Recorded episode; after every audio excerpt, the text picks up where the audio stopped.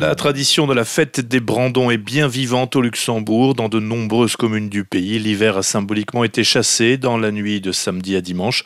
Retrouvez les plus belles photos des Burschbrennen sur notre site rtlinfo.lu.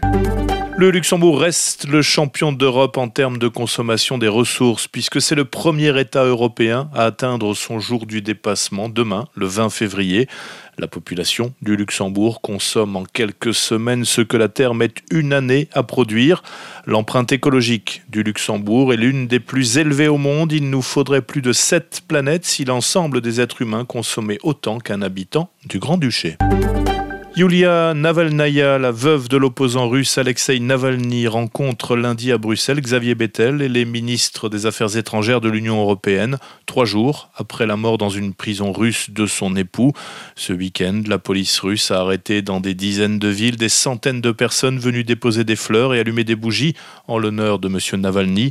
Rien qu'à Saint-Pétersbourg, les juges ont condamné 154 de ces personnes à des peines allant jusqu'à 14 jours de prison pour avoir violé la législation encadrant les manifestations.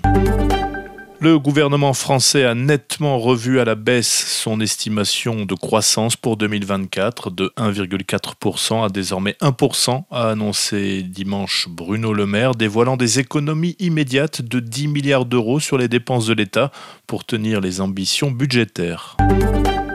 Israël a averti que son armée lancerait une offensive contre Rafah si les otages israéliens détenus à Gaza n'étaient pas libérés d'ici au début du ramadan, en dépit des pressions internationales visant à protéger les quelques 1,4 million de Palestiniens entassés dans la ville. Le ramadan, le mois saint des musulmans, doit commencer autour du 10 mars. Alors que les espoirs de trêve s'éloignent, une partie de la communauté internationale s'inquiète des retombées qu'une opération militaire aurait pour la population civile vivant dans des conditions souvent précaires à Rafah.